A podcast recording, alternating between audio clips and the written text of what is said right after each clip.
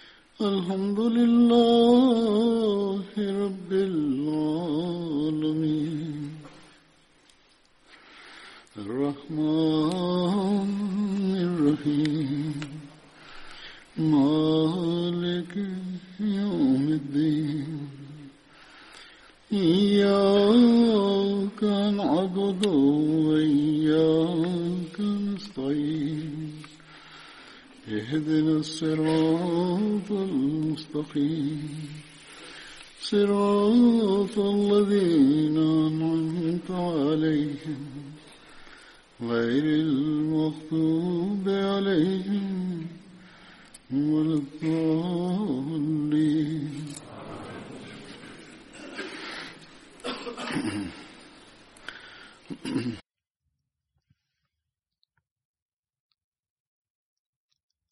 Le premier compagnon que j'évoquerai aujourd'hui se nomme Saïb bin anhu.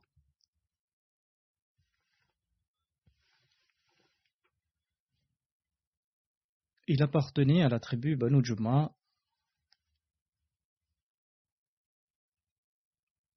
et il était le fils d'Ousmane bin Marzoun. Sa mère se nommait Khawla bint Hakim. Saïb était un des tout premiers musulmans.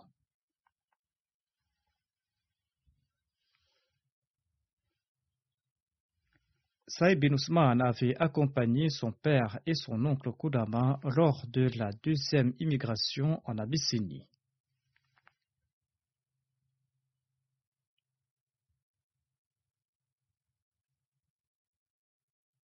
Le saint prophète Mohammed a établi un lien de fraternité entre Saïd bin Ousmane et Haritha bin Suraka Ansari après l'immigration à Médine.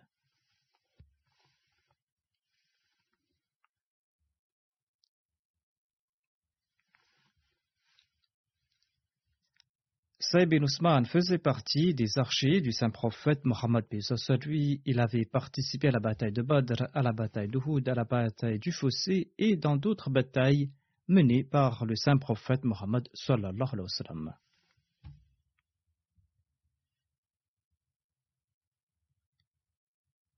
Lorsque le saint prophète Mohammed lui accomplit l'expédition de Boîte, il avait nommé Saïd bin Ousmane comme émir de Bédine.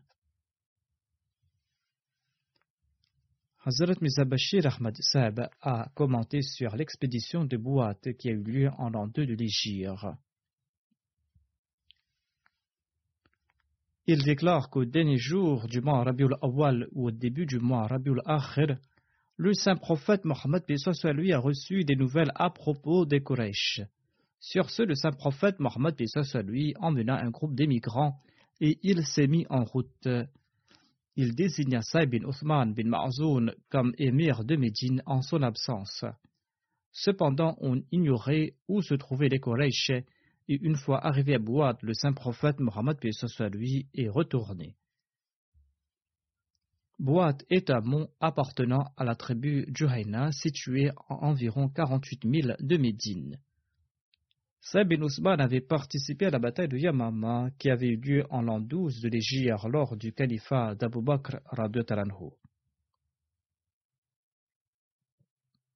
Saïd bin Ousmane a été touché par une flèche et il est décédé par la suite. Il avait un peu plus de 30 ans à l'époque. Le prochain compagnon se nomme Zamra bin Amr Johani. Son père se nommait Amr bin Adi et selon d'autres ici, son père se nommerait aussi Bishra. Il était l'allié de la tribu Tarif d'après certains récits. Et selon d'autres récits, il était l'allié des Banu Saïda. C'était la tribu de Saad bin Obada. Les Arabes se liaient par des pactes d'entraide et c'est pour cette raison qu'ils faisaient des alliances.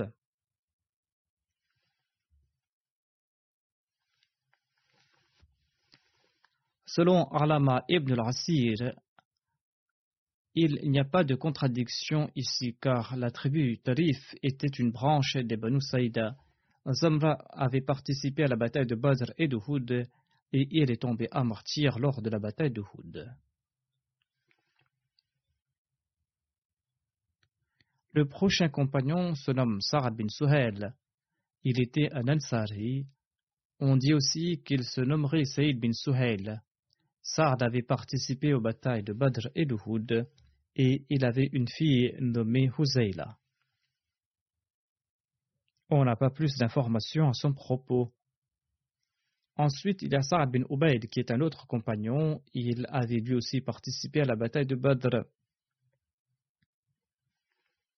Il était donc présent lors de la bataille d'Uhud, de Badr et dans toutes les autres batailles en compagnie du saint prophète Mohammed lui. On dit qu'il se nommerait aussi Saïd et il était connu sous le titre de Qari et son nom d'emprunt était Abu Saïd. Sa bin Ubaid faisait partie de ces quatre compagnons qui, parmi les Ansar avaient collecté le texte du Saint-Coran au cours de la vie du Saint-Prophète Mohammed sallallahu alayhi wa sallam.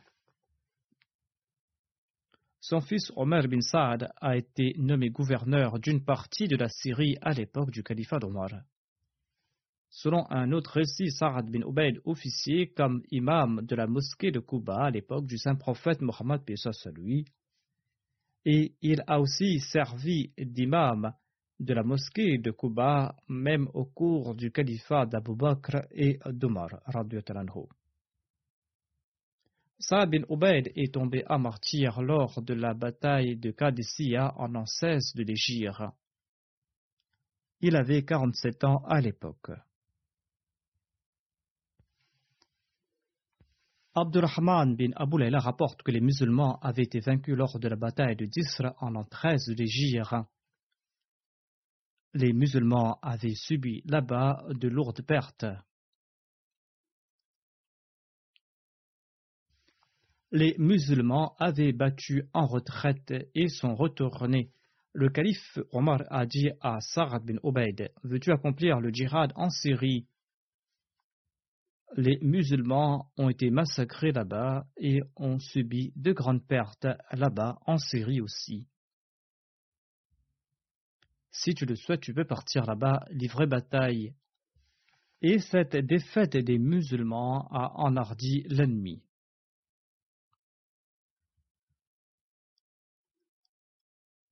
Omar lui a dit Ce faisant, si tu participes à cette bataille, tu pourras laver le déshonneur de la défaite subie à Disra.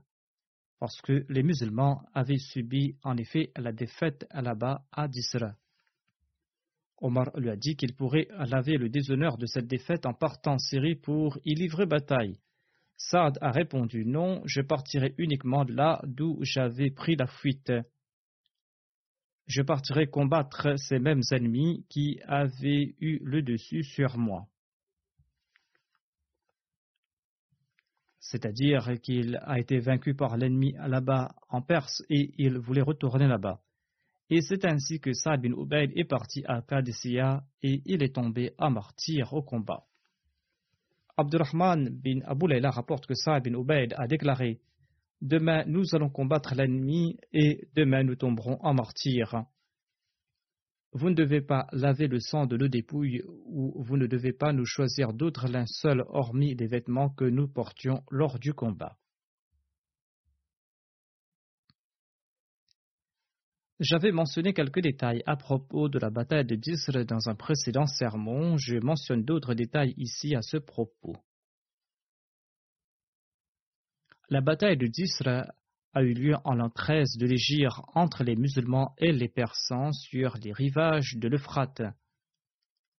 Abu Ubaid Sakfi était le général des musulmans et Bahman Jadawiya était le général des persans.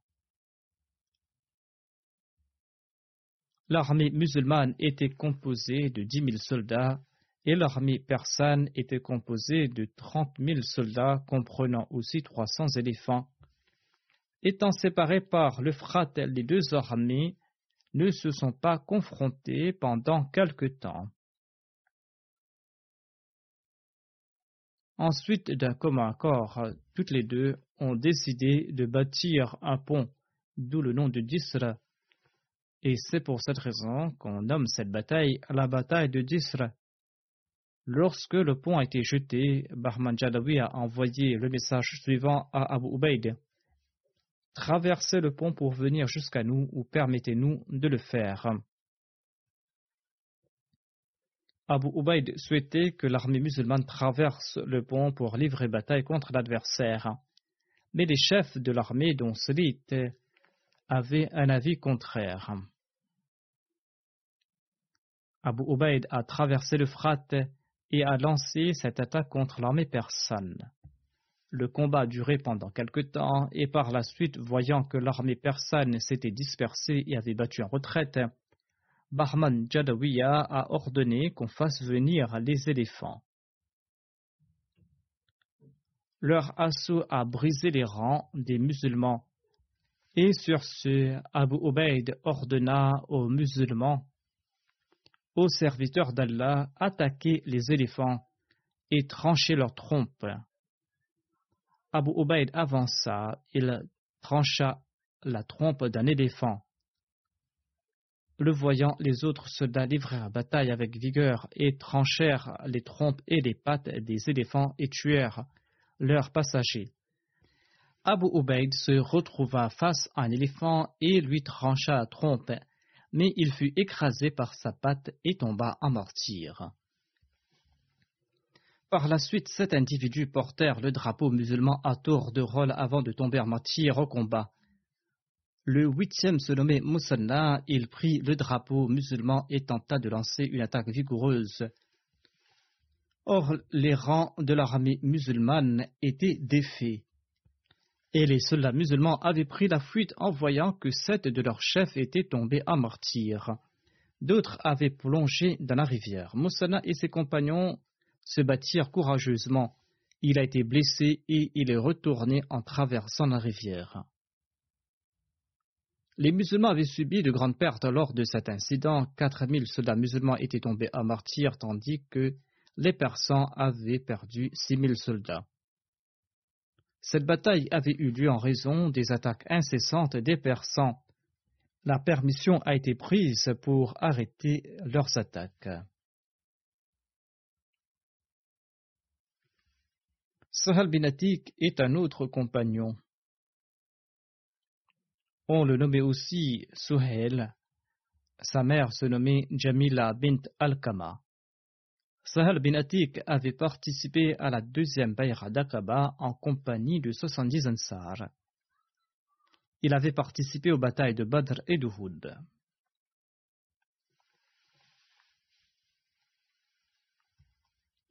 Suhel bin Rafi est un autre compagnon, il appartenait à la tribu Banu Najjar. Le terrain sur lequel était bâtie la mosquée du prophète lui appartenait et appartenait aussi à son frère. Sa mère se nommait Zahba bin Sahel.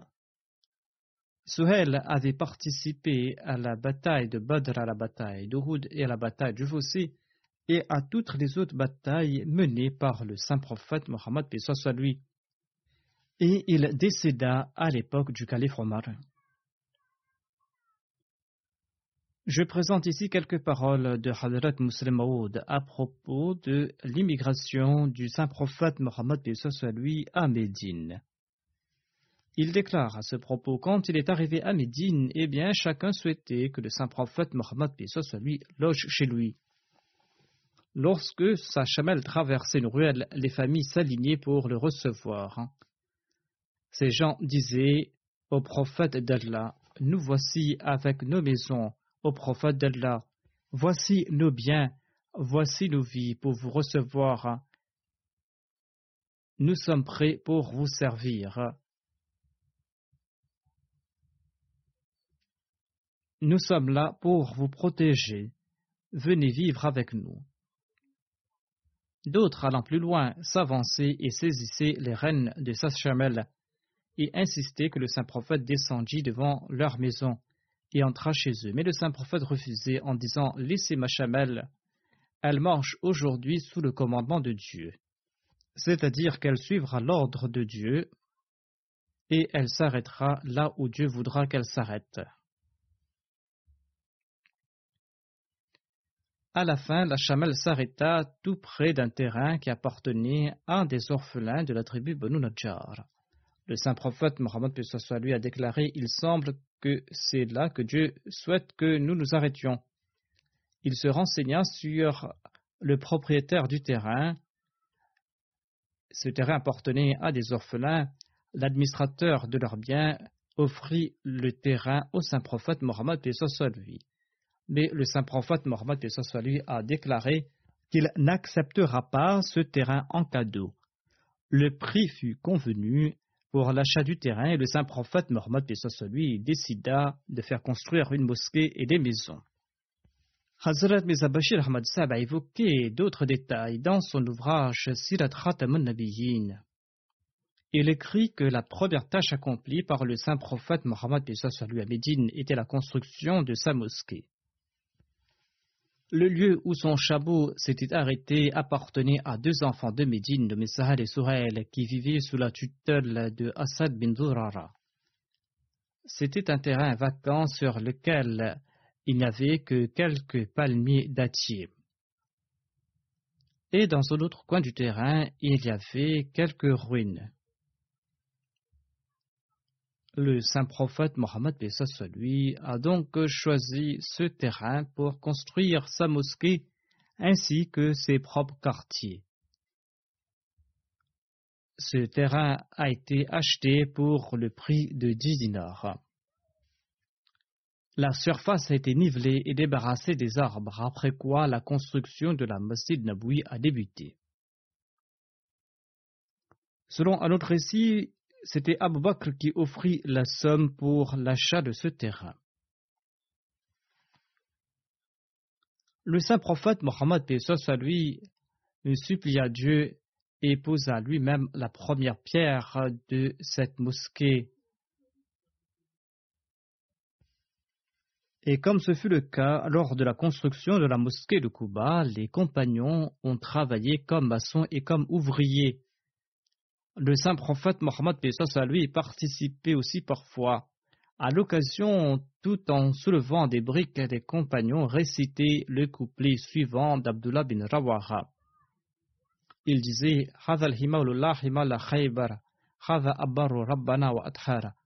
Ce fardeau n'est pas comme celui des marchandises commerciales de Khaybar qui arrivent chargées sur des dos de chameaux Ô notre Seigneur, c'est le fardeau de la vertu et de la pureté que nous portons pour ton plaisir. Parfois, les compagnons récitaient ce couplet suivant d'Abdullah bin Rawaha. Ô Allah, la vraie récompense et la récompense de l'au-delà, de par ta grâce, répand sur les Ansars et sur les émigrants tes nombreuses faveurs.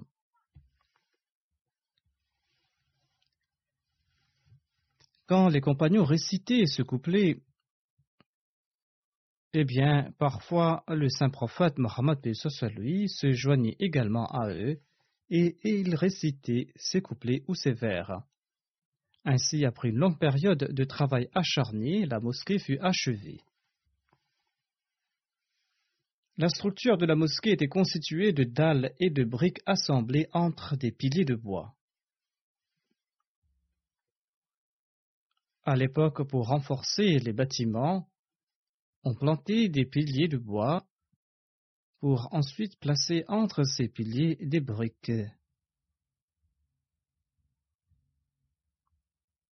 C'était ainsi un moyen pour renforcer la structure. Le toit était recouvert de troncs et de branches de dattier. Des troncs de dattier ont été placés à l'intérieur de la mosquée pour soutenir le toit. Et jusqu'à ce que la construction d'une chaire ne soit proposée, le saint prophète, paix soit lui, s'appuyait sur l'un de ses piliers en prononçant son sermon. Le sol de la mosquée n'était pas revêtu et quand le toit coulait après de fortes pluies, eh bien, le sol de la mosquée devenait boueux. En raison de cette difficulté, plus tard, un sol en gravier a été pavé. Au tout début, la mosquée était dans la direction de Jérusalem, mais après le changement de Qibla, cette orientation a été modifiée. À cette époque, la mosquée avait une hauteur de 10 pieds et elle faisait une longueur de 105 pieds et une largeur de 90 pieds. Et plus tard, la mosquée a été agrandie. Selon cette taille, eh bien, cette mosquée pouvait accueillir entre 1500 et 1600 fidèles. Une véranda était construite dans un coin de la mosquée, véranda appelée As-Soufa. Elle était utilisée par euh, des Muhajirines, des émigrants sans ressources et qui étaient sans abri. Ils restaient ici étaient connus comme les Asrabu Soufa. Ils étaient jour et nuit en compagnie du saint prophète, paix à lui, rendaient culte à Dieu et récitaient le Saint-Coran. Ses compagnons ne possédaient pas de subsistance permanente et le saint prophète Mohammed soit lui s'occupait d'eux personnellement, et chaque fois qu'il recevait un cadeau ou quelque aliment était disponible à la maison, eh bien, il séparait leur part. Le saint prophète soit lui leur fournissait des aliments. En fait, souvent, le saint prophète soit lui s'affamait et envoyait tout ce qui se trouvait chez lui chez les Asrabosufa. Les Ansar aussi les aidaient dans la mesure du possible et ils faisaient pendre des grappes de dattes à l'intérieur de la mosquée. Cependant, malgré tout cela, ils étaient toujours dans un état de dénuement, un état qui atteignait souvent l'état de famine. Et cela a duré plusieurs années. Et certains de ses compagnons ont trouvé du travail en raison de l'expansion de Médine. D'autres ont reçu un soutien financier de la Baitul Mal, de la trésorerie nationale. Un lieu de résidence a été construit pour le saint prophète, puis soit à proximité de la mosquée. Sa maison était une toute petite chambre de seulement 10 à 15 pieds. Une entrée menait de la chambre à la mosquée et le saint prophète passait par cette porte pour se rendre à la mosquée pour diriger la prière. Lorsque le saint prophète, paix soit lui, a pris d'autres épouses, eh bien des logements supplémentaires ont été construits pour le saint prophète à côté du premier. Les maisons de divers autres compagnons ont été également construites à proximité de la mosquée. C'était là la mosquée du saint prophète, paix soit construite à Médine. À l'époque, étant donné qu'il n'y avait pas d'autres bâtiments publics où étaient accomplies des tâches importantes de la nation, eh bien, cette mosquée servait également de siège d'administration. L'assemblée du saint prophète se tenait ici. Il y avait divers types de consultations qui avaient eu lieu. Les verdicts étaient rendus ici, et cette mosquée servait aussi de résidence aux invités. Toute tâche nationale était accomplie dans cette même mosquée. Et quand cela était nécessaire, eh bien, cette mosquée était utilisée pour les prisonniers de guerre.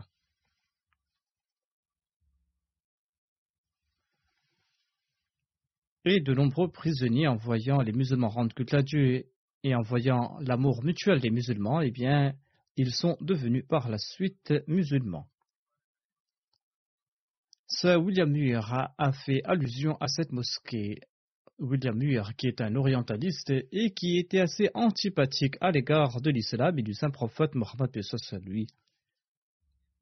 Il écrit quand même à propos de cette mosquée, bien que le matériel utilisé pour construire cette mosquée était simple et que cette mosquée était relativement insignifiante en dimension, néanmoins cette mosquée a une importance glorieuse dans l'histoire de l'islam. Ici, le prophète d'Allah et ses compagnons passaient la plus grande partie de leur temps.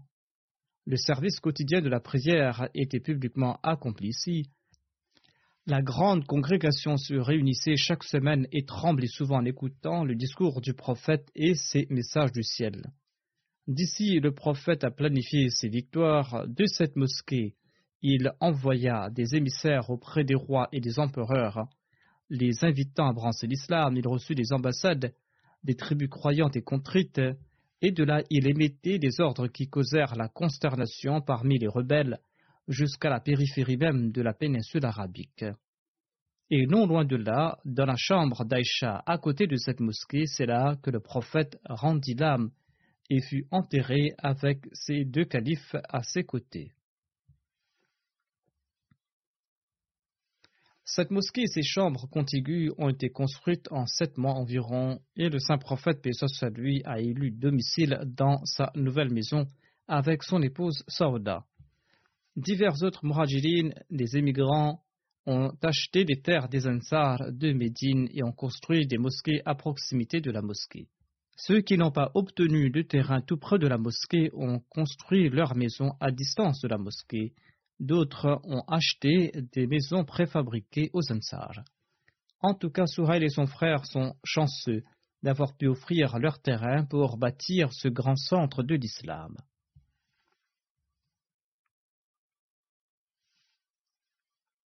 Le prochain compagnon se nomme Sa'ad bin Khaythama. Sa'ad bin Khaythama appartenait à la tribu Aus et sa mère se nommait Hind bint Aus. Abu Ziyah Norman bin Thabit était un compagnon de Badr. Il était le frère de Saad bin Khaythama. Ils avaient tous deux la même mère. Ses noms d'emprunt étaient Abu Khaythama ou Abu Abdullah. Le saint prophète, puis soit lui, avait établi un lien de fraternité entre Saad bin Khaythama et Abu Salma bin Abdel Assad.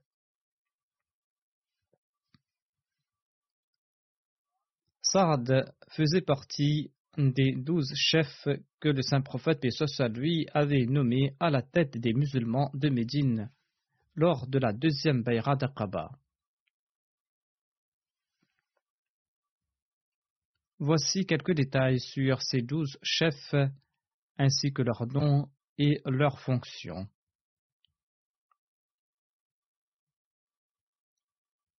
Dans son ouvrage Sirat Khatam Hazrat Mirza Bashir Ahmad Sab a écrit ceci à leur propos.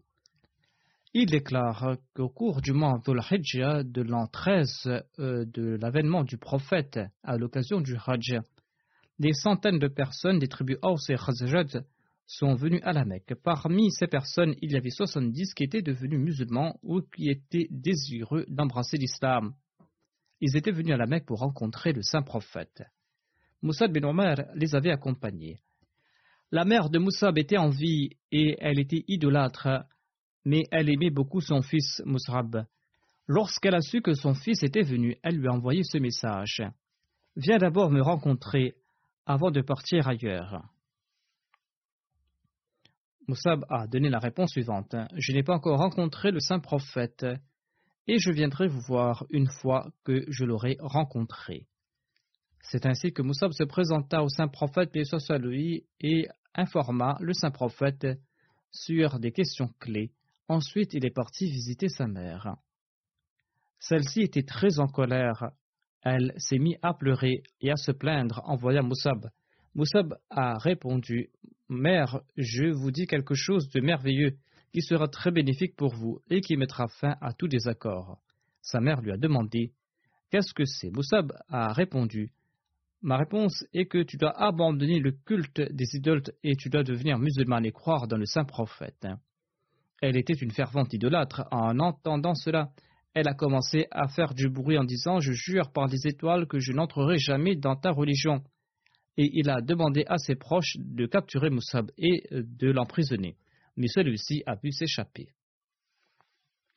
Le saint prophète Mohammed lui avait été informé de la venue des Ansar par Moussab, et quelques-uns d'entre eux avaient également rencontré personnellement le saint prophète. À cette occasion, puisqu'on avait besoin d'une rencontre privée et collective, eh bien, après les rites du Hajj, des dates du milieu du mois Dhul-Hijjah ont été fixées pour cette rencontre.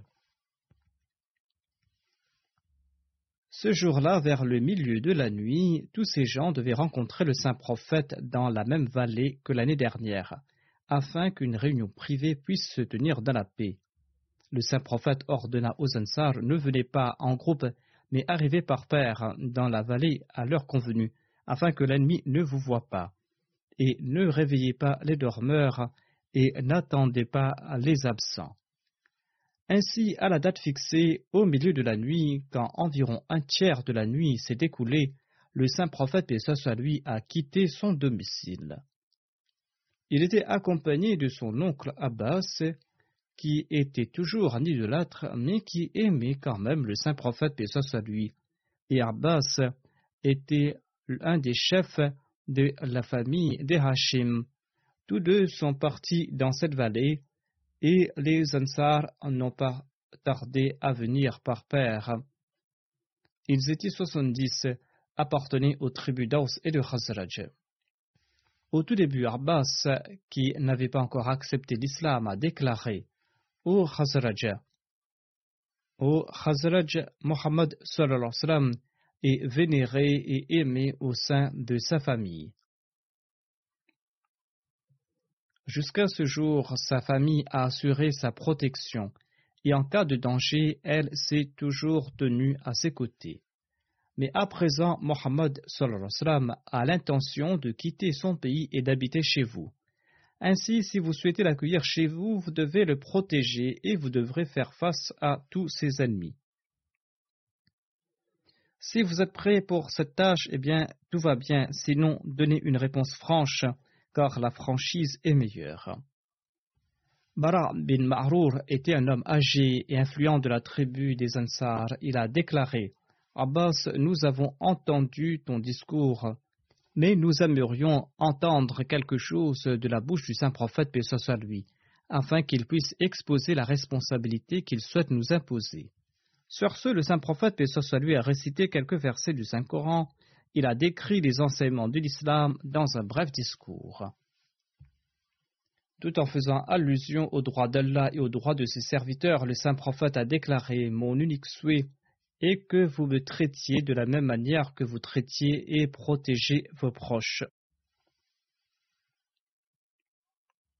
Lorsque le saint prophète, soit lui, a achevé son discours, Selon la coutume de l'Arabie, Al-Bara bin Ma'rour a pris la main du saint prophète dans la sienne et a déclaré Ô messager d'Allah, nous jurons par le Dieu qui vous a envoyé avec la vérité. Nous vous jurons que nous vous protégerons, car nous avons grandi à l'ombre des épées. Et il n'avait pas encore terminé sa phrase quand Abul Haytham bin Tahyan a intervenu et il a déclaré il a déclaré au messager d'Allah Nous avons de longues relations avec les Juifs de Yathrab. En vous soutenant, nous allons briser nos relations avec les Juifs. Nous avons peur que lorsque vous allez nous quitter et lorsque vous allez retourner dans votre pays natal, quand Allah vous accordera la victoire, eh bien, nous n'aurons plus d'alliés ni ici ni là-bas.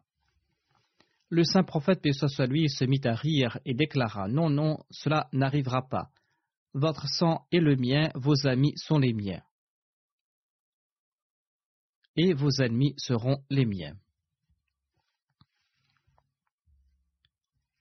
Abbas bin Obada, qui était un Ansari, a regardé ses compagnons et il a déclaré Ô mon peuple, est-ce que vous avez compris le but de ce traité et de cette promesse? Cela signifie que vous devez être prêt à affronter tout le monde, peu importe qui il est, et offrir n'importe quel sacrifice. Les Ansar ont répondu Oui, nous comprenons cela. Mais ô messager d'Allah, qu'est-ce que nous allons recevoir en échange à ce pacte? Le saint prophète Mohammed lui a répondu Vous recevrez le paradis d'Allah qui est la plus grande de toutes les récompenses. Tout le monde a déclaré Nous sommes d'accord avec ce marché. Ô messager d'Allah, tendez la main. Le saint prophète paix lui a sorti sa main bénie, et ce groupe de soixante-dix dévots s'est vendu au saint prophète paix lui dans un pacte de défense. Le nom de cette allégeance est connu sous le nom du second Bayra d'Aqaba. Après le serment d'allégeance, le saint prophète a déclaré Moïse a nommé douze chefs de son peuple douze chefs qui ont agi en tant que superviseurs et protecteurs de leur peuple.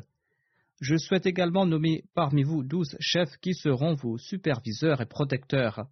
Ils seront comme les disciples de Jésus pour moi, et ils seront responsables devant moi concernant leur peuple. Ainsi, proposez-moi des noms de personnes qui sont dignes à cet égard. Par conséquent, douze personnes ont été proposées et ont été approuvées par le saint prophète. Le saint prophète leur a expliqué leur devoir. Pour certaines tribus, le saint prophète a nommé deux chefs.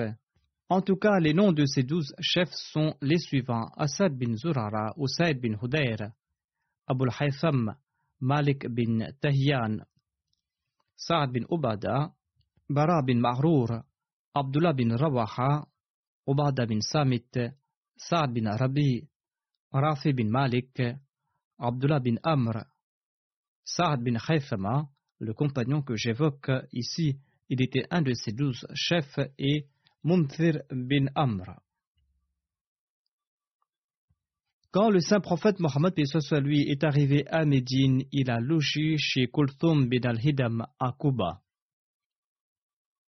On dit aussi que le saint prophète Mohammed lui avait logé chez Saad bin Khaythama.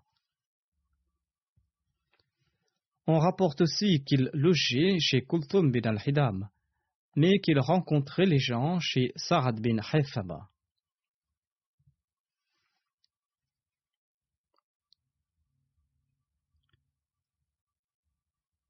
Après la première bayra d'Akraba, le saint prophète Muhammad lui a envoyé Moussa bin Omer à Médine pour la formation des musulmans. Et après quelque temps, Moussab a demandé au saint prophète lui la permission d'accomplir la prière du vendredi à Médine. Le saint prophète lui lui a accordé cette permission et lui donna des directives à ce propos. Ainsi, la toute première prière du vendredi a été accomplie chez Sarad bin Khayfama à Médine. Cette référence a été tirée de Tabaqat al-Kubra.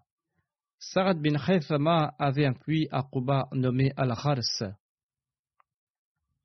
Le saint prophète Mohammed lui avait l'habitude de consommer son eau et il avait déclaré que cette eau était en fait une des sources du paradis et son eau était très désaltérante. On lava la dépouille du saint prophète Mohammed lui avec cette eau après son décès.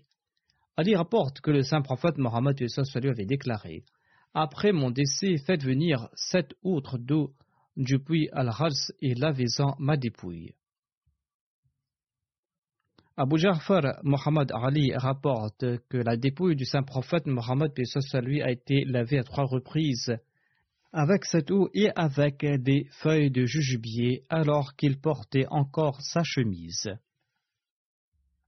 Sa chemise n'avait pas été enlevée. Ali Abbas et Fadr avaient lavé la dépouille du saint prophète Mohammed lui, selon un autre récit, Oussama bin Zayd, Shukran et Aus bin Khawli avaient aussi participé au lavage de la dépouille du saint prophète Mohammed.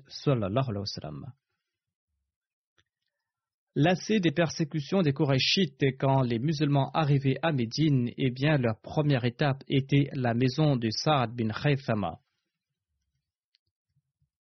Tous ceux qui sont venus à Médine ont passé par la maison de Saad bin Khaythama. On trouve entre autres les noms de Hamza, de Zayd bin Harith, d'Abu Kabsha, qui était un esclave du saint prophète, puis ça lui. On trouve aussi le nom de Abdullah bin Masoud. Tous ont passé par la maison de Saad bin Khayfama lorsqu'ils sont arrivés à Médine. Suleiman bin Abban rapporte ceci. Lorsque le saint prophète lui se mit en route pour Badr, Saad bin Khayfama et son père ont exprimé le souhait de l'accompagner. Lorsque le saint prophète Pessoa lui en a eu connaissance, il a déclaré Un seul des deux peut venir. Et ils peuvent faire un tirage au sort. Khayfama a dit à son fils Saad Un seul de nous peut partir pour la bataille. Tu n'as qu'à rester auprès des femmes pour assurer leur protection. Saad a dit à son père Si une place au paradis n'était pas en jeu, eh bien j'aurais donné préséance à ce que vous venez de dire, mais je souhaite moi-même tomber en martyr. Ils firent donc un tirage au sort, et c'est le nom de Saad qui est sorti. Il accompagna donc le saint prophète Mohammed, ce soit lui à Badr, et il tomba en martyr entre les mains d'Amr bin Aboud. Selon un autre récit, il aurait été tué par Touaima bin Adi. Touaima a été tué par Hamza lors de la bataille de Badr et Amr bin Abdewoud a été tué par Ali lors de la bataille du Foussi. Selon un autre récit, Ali a déclaré lors de la bataille de Badr, lorsque le jour s'est levé, et que la bataille a débuté entre les mécréants et les musulmans, eh bien, j'ai vu sur un dune de sable, Saad bin Khaythama, qui était en train de se battre contre un mécréant, et ce mécréant tua Saad. Le mécréant portait une armure métallique et il était monté à cheval. Il est descendu de son cheval et il m'a reconnu, mais moi je ne l'avais pas encore reconnu. Il m'a provoqué pour un duel. Je me suis avancé. Lorsqu'il s'est avancé, il était sur le point de m'attaquer lorsque je me suis déplacé vers l'arrière et vers le bas, afin qu'il puisse se rapprocher de moi d'en haut. J'ai voulu qu'il s'abaisse et qu'il se rapproche de moi, car je ne souhaitais pas qu'il m'attaque par le haut. Lorsque j'ai reculé d'un pas de cette façon, l'ennemi m'a dit Ô fils d'Abu Talib, est-ce que tu prends la fuite? Je lui ai répondu Le temps est proche où le fils de Ishtar prendra la fuite.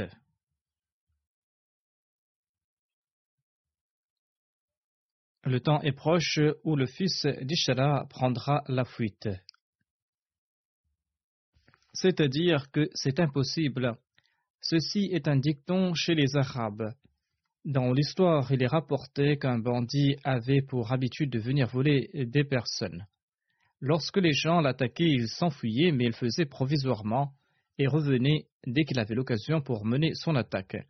On utilisait sa manière de faire comme proverbe, c'est-à-dire de faire un repli tactique avant de relancer l'attaque. Ali a déclaré Lorsque mes jambes étaient fermement établies et qu'il se rapprocha de moi, il m'attaqua de son épée, et j'ai contré son assaut avec mon bouclier, et je lui ai donné un puissant coup d'épée qui a transpercé son armure. Et j'étais persuadé que mon épée allait le tuer lorsque j'ai aperçu le reflet d'une épée derrière moi. Il souhaitait porter un deuxième coup, mais il ajoute que j'ai aperçu le reflet d'une épée derrière moi, et j'ai baissé ma tête, et ce coup a atteint l'ennemi et a tranché sa tête et a séparé sa tête de son corps. Ali ajoute que lorsque je me suis retourné, j'ai vu qu'il s'agissait de Hamza, qui disait à l'ennemi Tiens, reçois mon coup, je suis le fils d'Abdul Muttalib.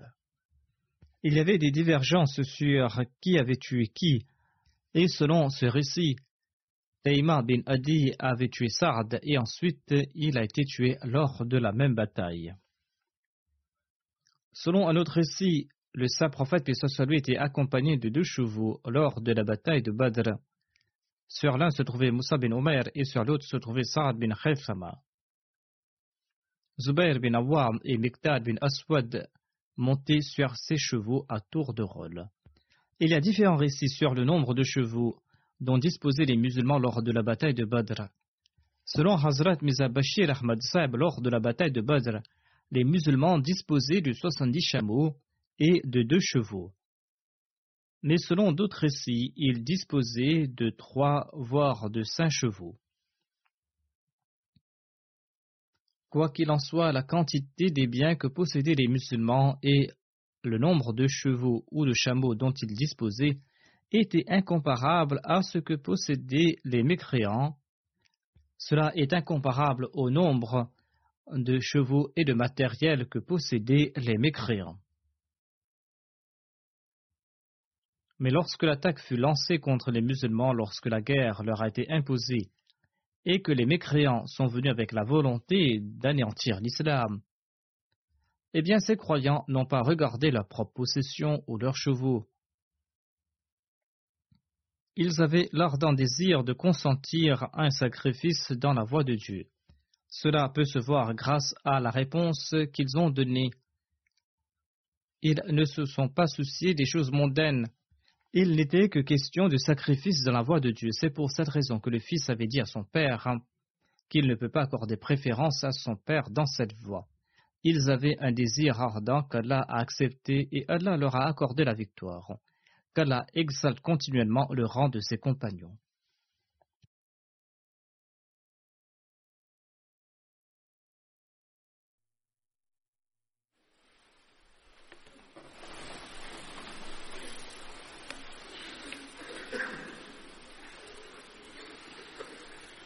الحمد لله الحمد لله نحمده ونستعينه ونستغفره ونؤمن به ونتوكل عليه. ونعوذ بالله من شرور أنفسنا ومن سيئات أعمالنا. من يهده الله فلا مضل له ومن يضلل فلا هادي له. ونشهد أن لا إله إلا الله ونشهد أن محمدا عبده ورسوله. عباد الله رحمكم الله. إن الله يأمر بالعدل واللسان وإيتاء ذي القربى وينهى عن الفحشاء والمنكر والبغي يعظكم لعلكم تذكرون اذكروا الله يذكركم ودوه يستجب لكم ولذكر الله أكبر.